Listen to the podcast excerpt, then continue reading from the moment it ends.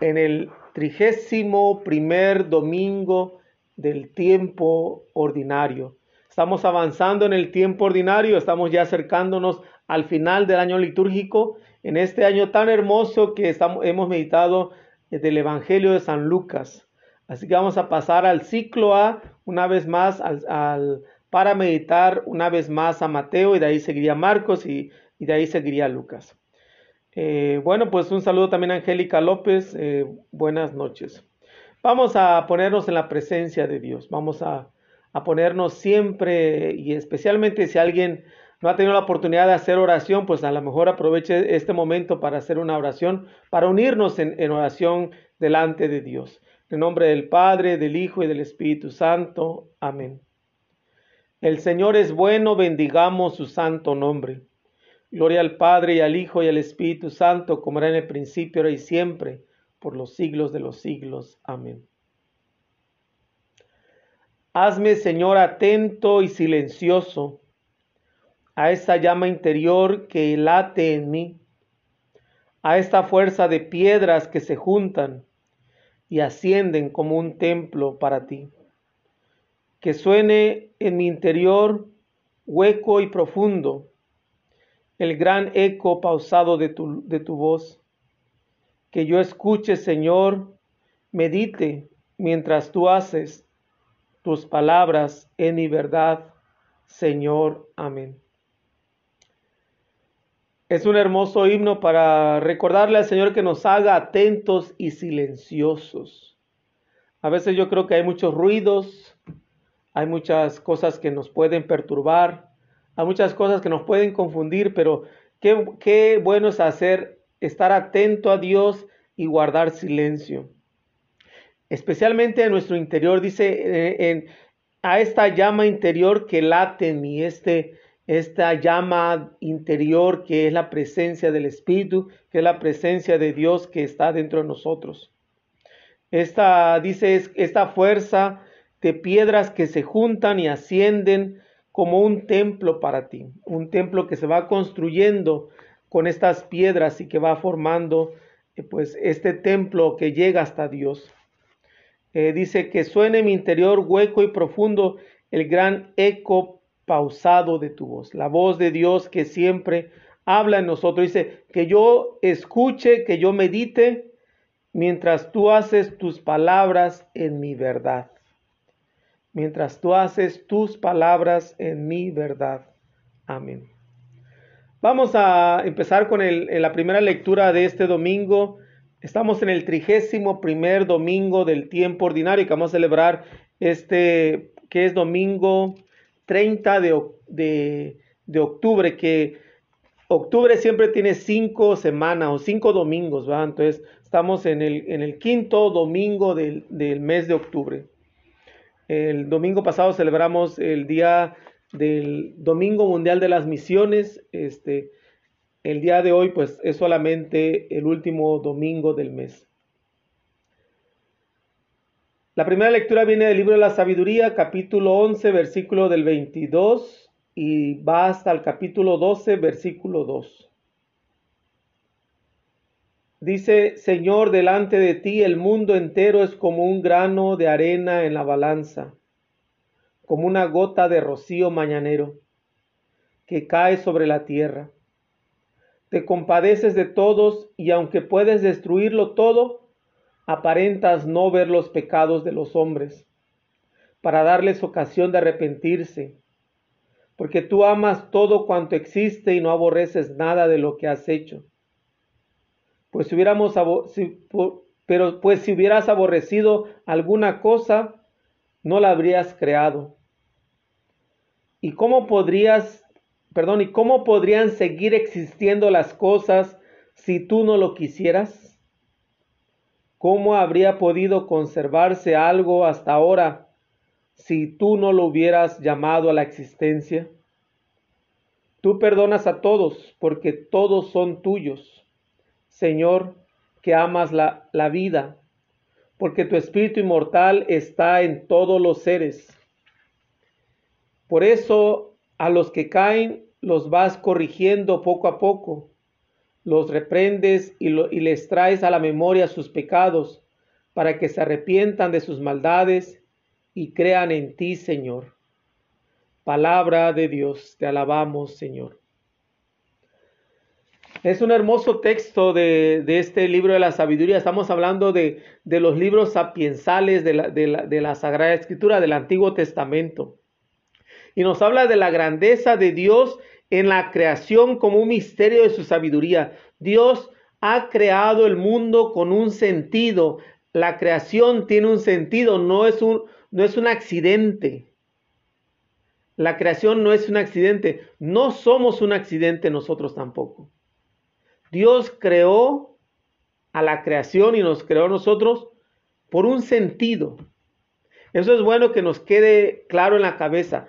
Hay un sentido por el que fuimos creados y un sentido de todo lo que existe. Eh, Dios le ha dado un sentido porque todo lo creó bueno y nos lo dice, de hecho, el libro del Génesis, Dios creó todo bueno y todo tiene un sentido positivo, aunque hay cosas que pareciera, algunas criaturas que parecieran que, que no tienen ningún sentido positivo, hay un sentido positivo de que existen.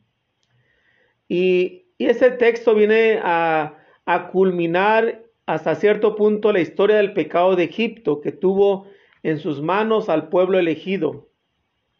Dios hubiera podido reducir a, a, a, la nada a este pueblo de Egipto, pero no lo hizo, no fue así.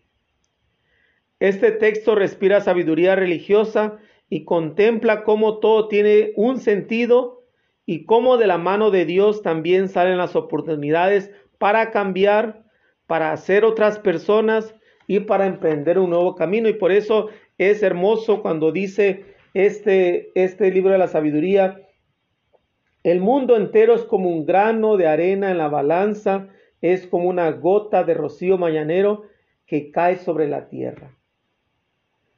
Así es delante de Dios el mundo entero.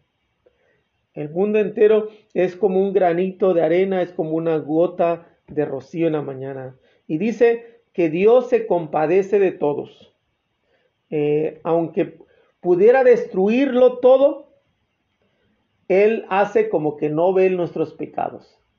Dios no nos paga como nos deberían, debería de pagarnos por nuestros pecados. Dios tiene mucha paciencia y da ocasión para arrepentirnos.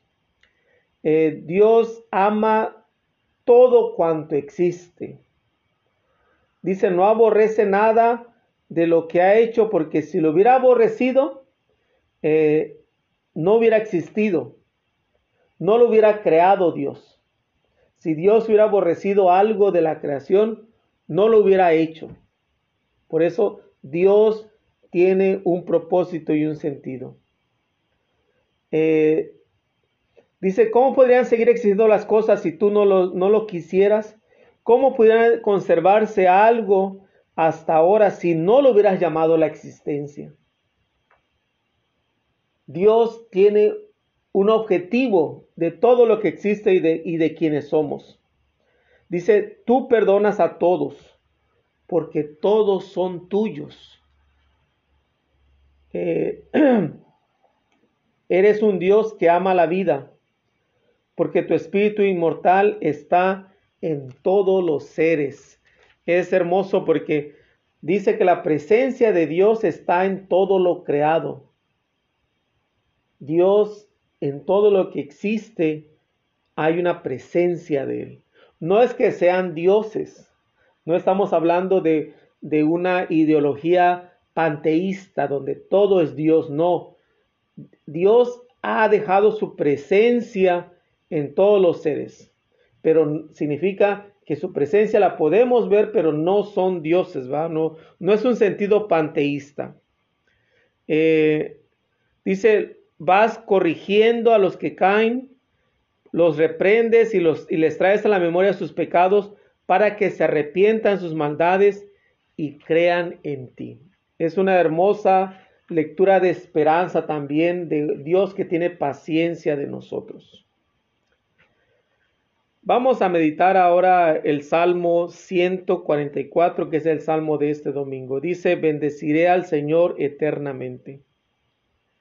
Dios y Rey mío, yo te alabaré. Bendeciré tu nombre siempre y para siempre. Un día tras otro bendeciré tu nombre, y no cesará mi boca de alabarte.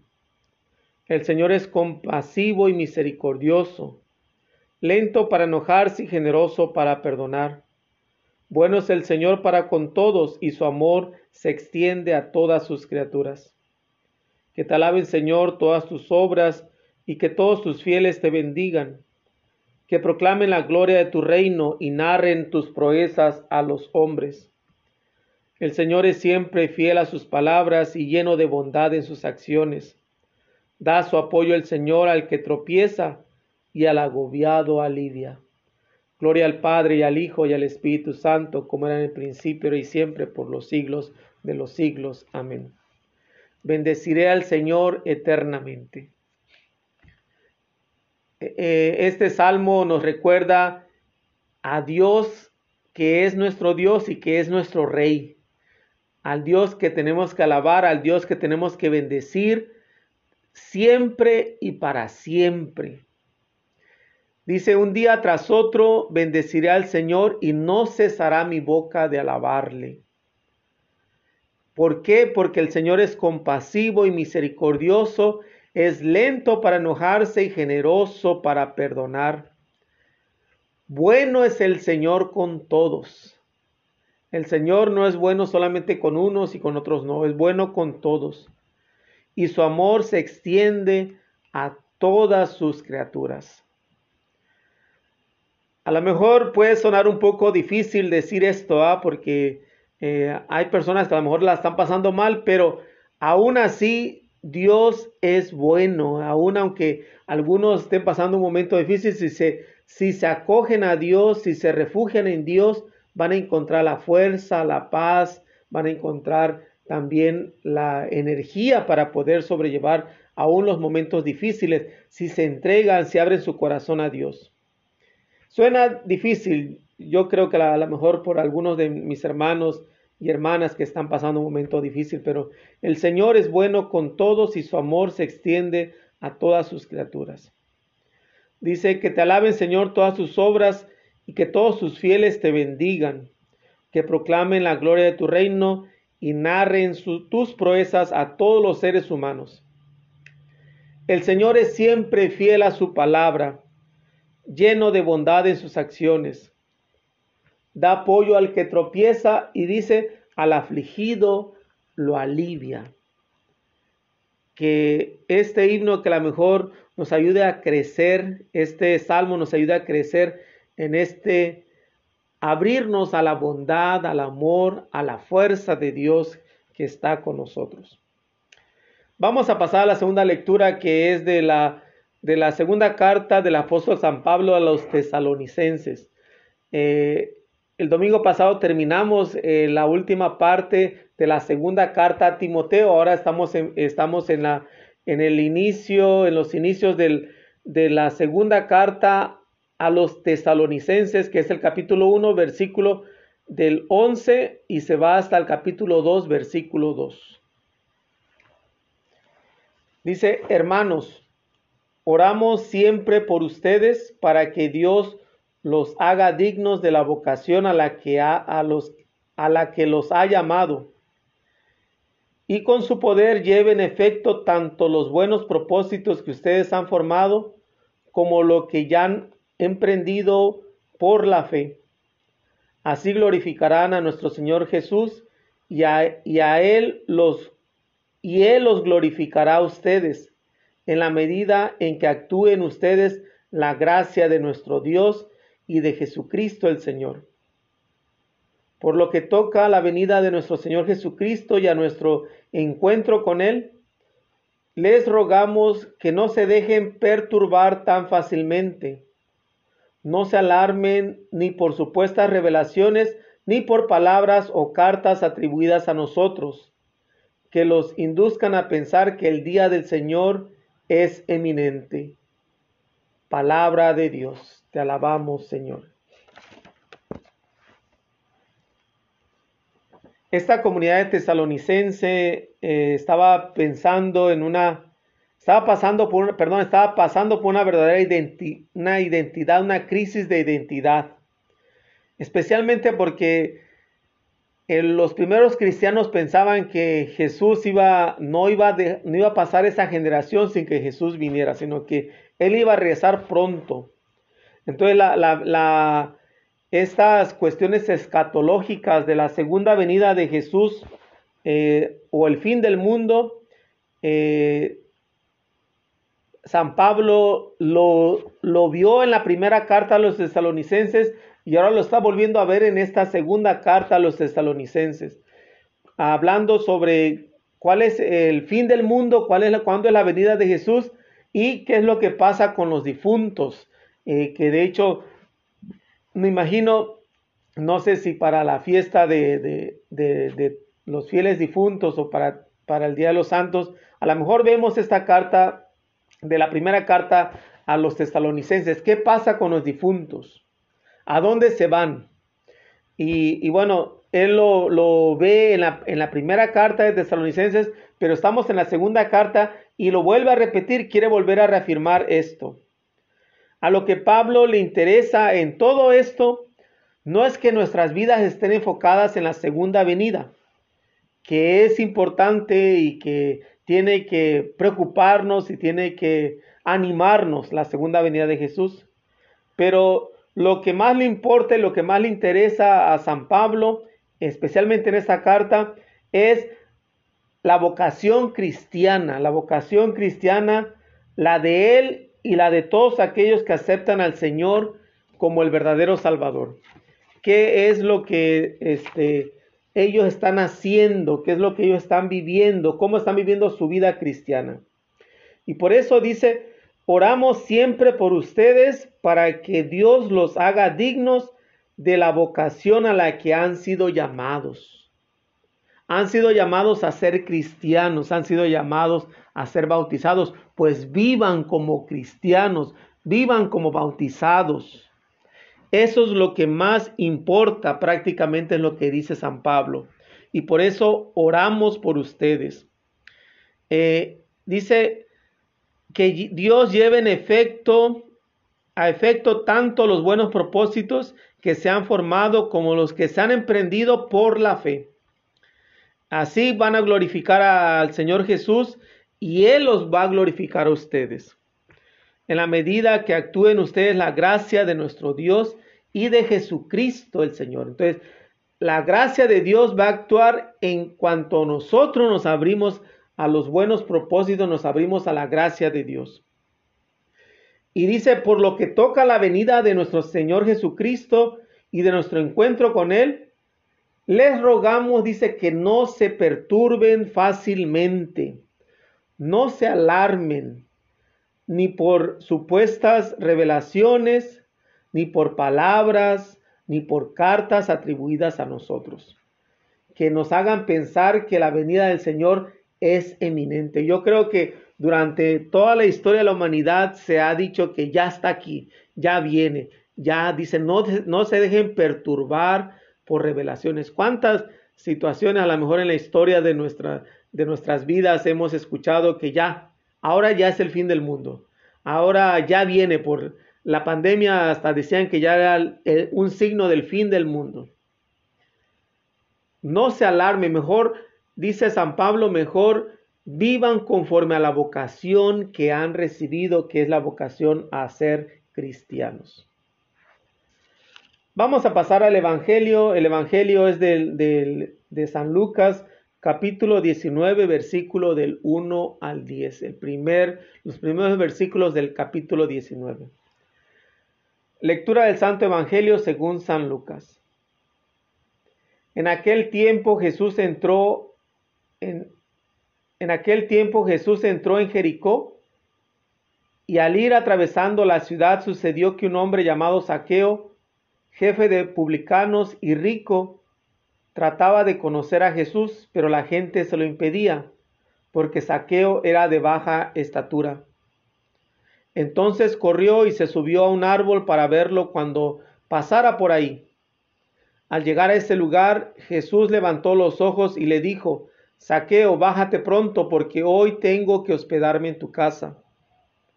Él bajó enseguida y lo recibió muy contento.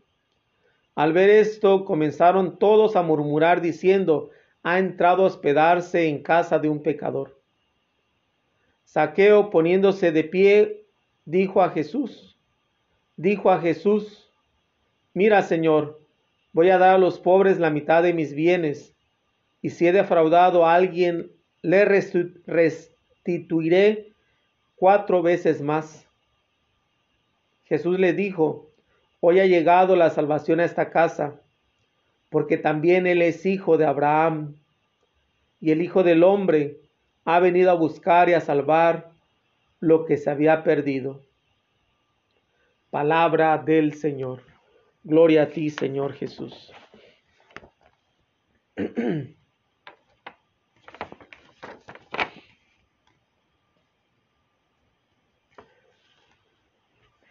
Vemos esta historia de, Saqueo, el encuentro de Jesús con Saqueo. Jesús que va de camino a Jerusalén, va camino al Calvario, va camino al, al fin de todo profeta, que es morir en Jerusalén.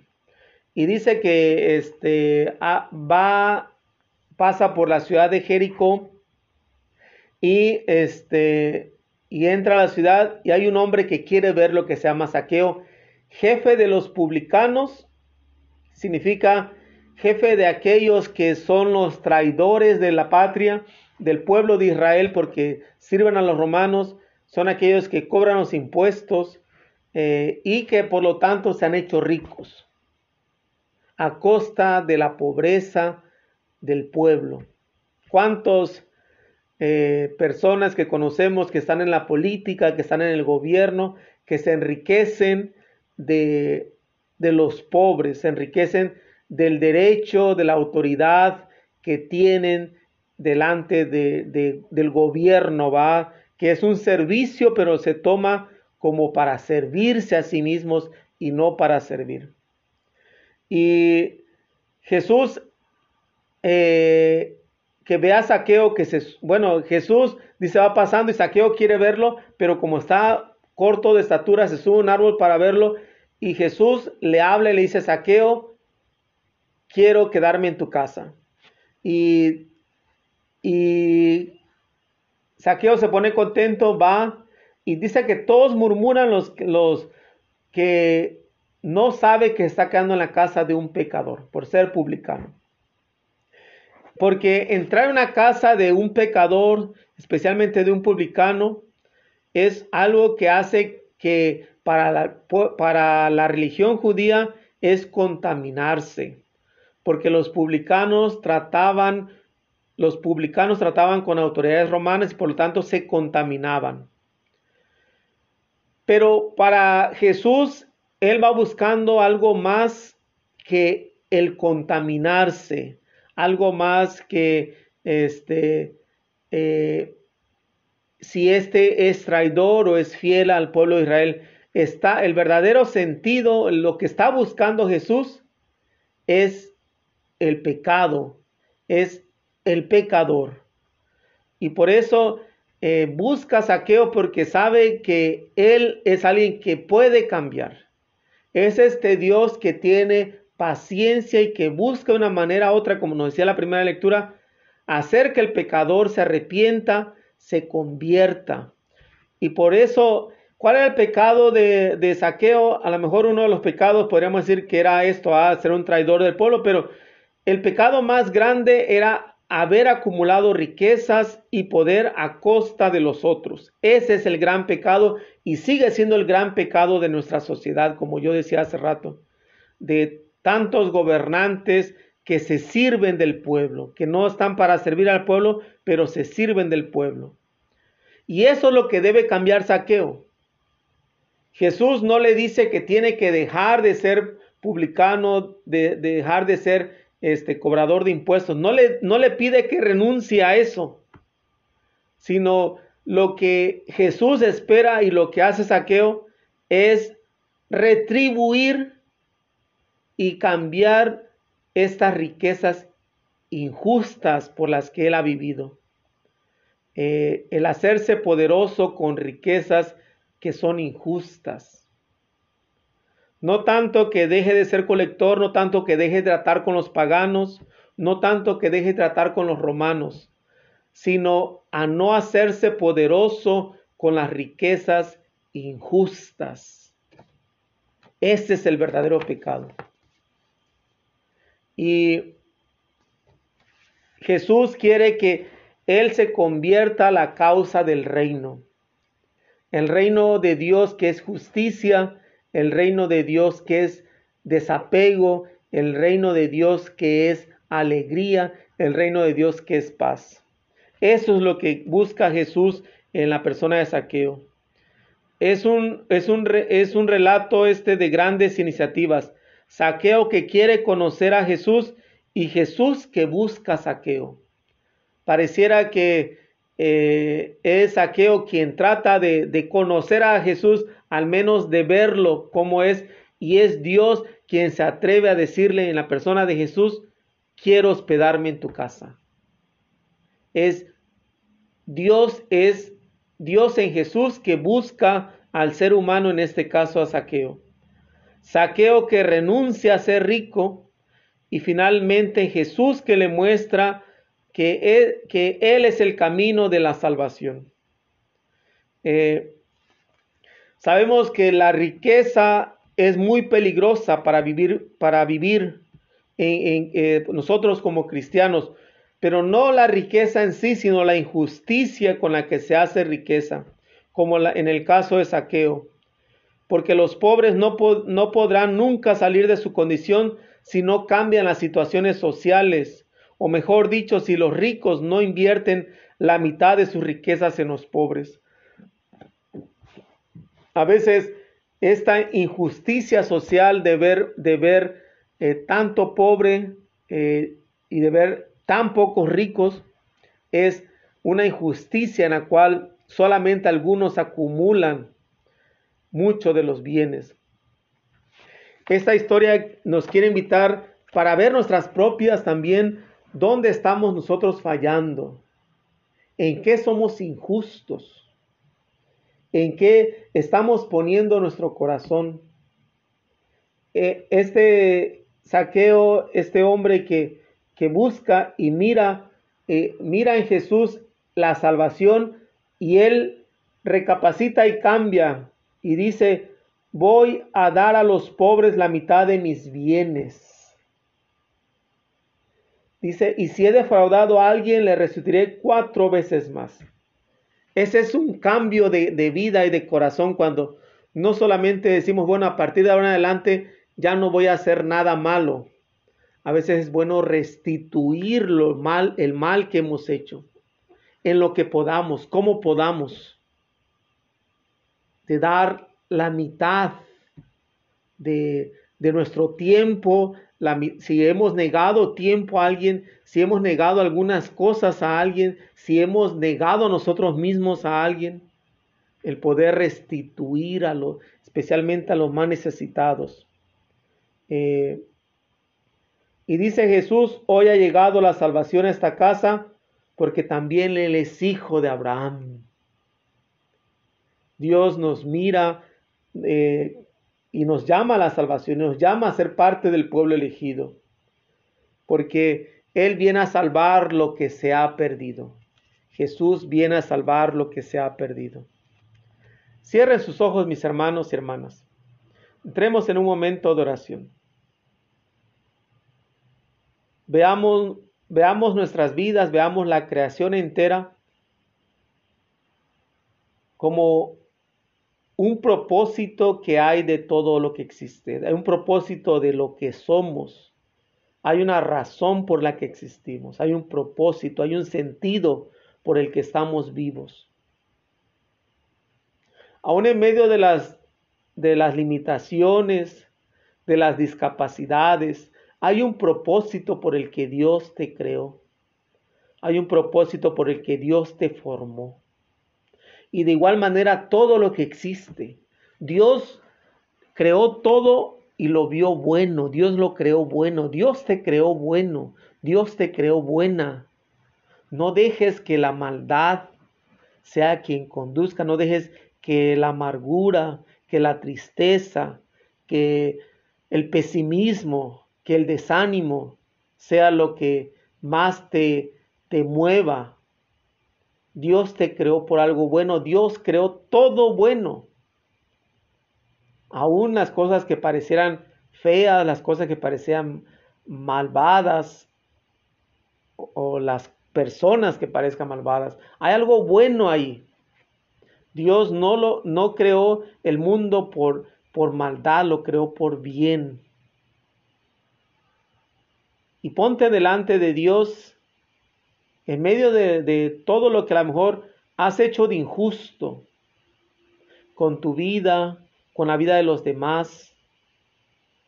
Todo lo que a lo mejor a, veces has robado a alguien, alguien que le has robado a veces el prestigio, el honor, o que has hablado mal. Y mírate cómo Jesús dice, hoy me quiero quedar en tu casa. Así le dijo a Saqueo, a lo mejor tu nombre, o mi nombre, Víctor, hoy me quiero quedar en tu casa.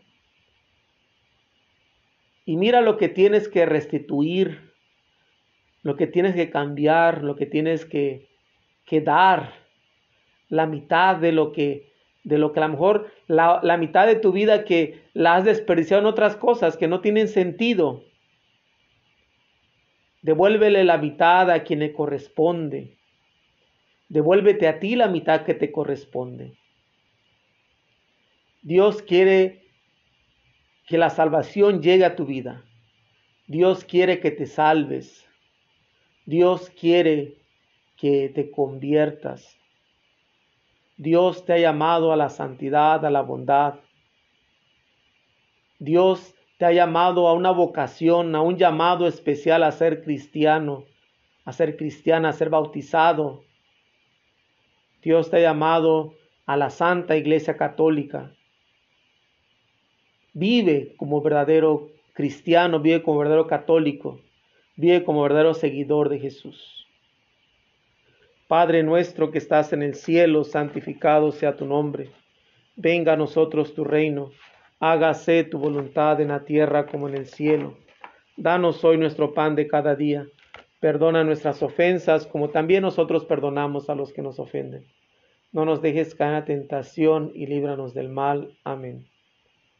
Saludamos a la, a la primera discípula, la gran evangelizadora, a la, a la estrella que nos guía a Jesús. Que ella nos anime a servirle y amarle, a vivir como verdaderos cristianos, como ella fue una verdadera cristiana. Dios te salve María, llena de gracia, el Señor es contigo. Bendita eres entre todas las mujeres y bendito el fruto de tu vientre Jesús. Santa María, Madre de Dios, ruega por nosotros pecadores, ahora y en la hora de nuestra muerte. Amén.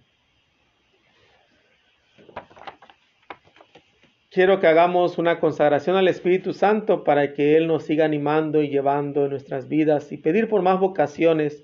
Quiero que sigamos, sigan pidiendo, sigan ayudándome en mi ministerio, pidiendo por más vocaciones.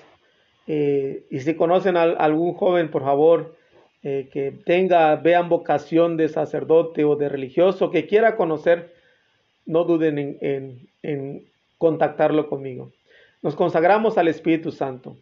Recibe, oh Espíritu Santo, la consagración perfecta y absoluta de todo mi ser, que te hago en este día para que te dignes ser en adelante en cada uno de los instantes de mi vida y en cada una de mis acciones, mi director, mi luz, mi guía, mi fuerza, y todo el amor de mi corazón. Yo me abandono sin reservas a tus divinas operaciones y quiero ser siempre dócil a tus santas inspiraciones. Oh Espíritu Santo, dígnate formarme con María y en María según el modelo de tomado Jesús. Gloria al Padre, Creador, gloria al Hijo Redentor y gloria al Espíritu Santificador. Amén. Quiero contarles una historia. Eh, una historia que lógicamente que es una historia, no es, no es una historia real, ¿va? es una, una historia ficticia, pero que nos habla dónde está la felicidad, dónde está la felicidad. Dice, en cierta ocasión se reunió la Trinidad Divina y decidieron crear al hombre y a la mujer. Planearon hacerlos a su imagen y semejanza. Entonces uno de ellos dijo, esperen, si los vamos a hacer a nuestra imagen y semejanza, van a tener un cuerpo igual al nuestro, fuerza, e inteligencia igual a, a la nuestra. Debemos pensar en algo que los diferencie de nosotros de no ser así, estaremos creando nuevos dioses.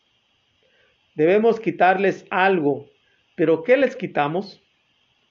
Después de mucho pensar, Dios Padre dijo, ya sé, vamos a quitarle la felicidad, pero el problema va a ser dónde esconderla para que no la encuentren.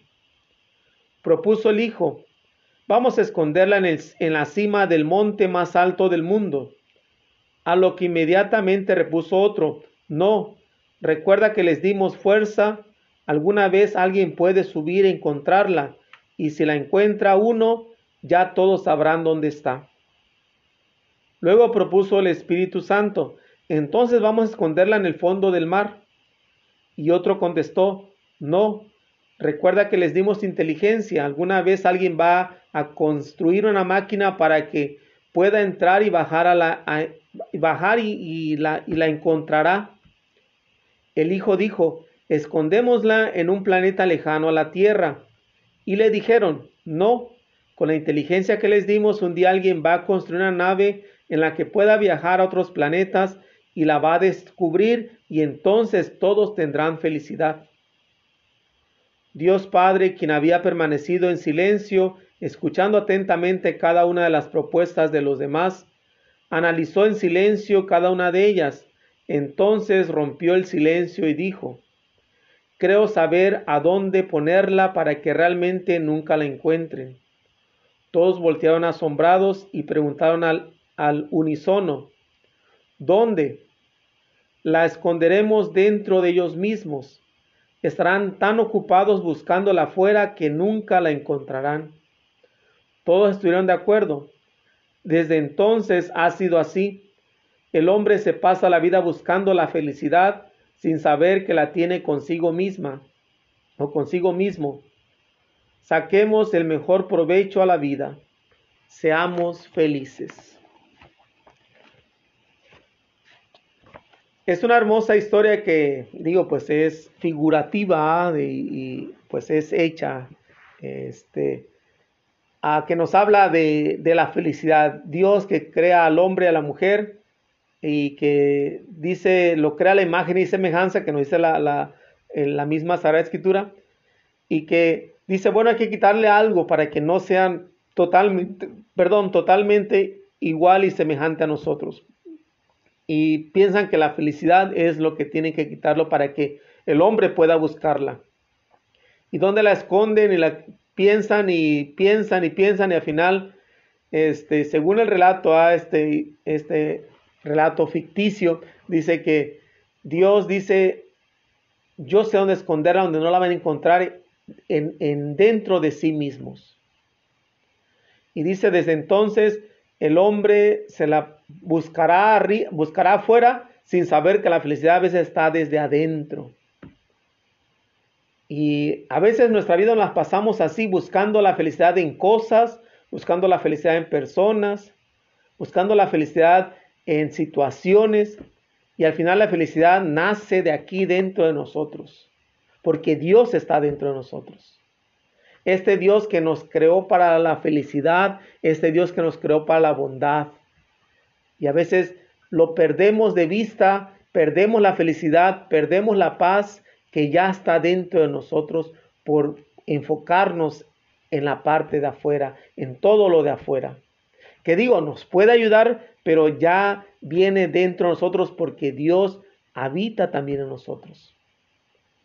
Que seamos felices, que busquemos que los demás también sean felices, para que hagamos de este mundo un lugar donde Dios reine. El Señor esté con ustedes. Y la bendición de Dios Todopoderoso, Padre, Hijo y Espíritu Santo, descienda sobre ustedes y permanezca para siempre. Amén. Sean felices, hagan que los demás sean felices, eh, que la preciosísima sangre de Cristo los cubra y los bendiga. Eh, esto fue Vitaminas para el Alma. Este fue un momento de encuentro con Dios.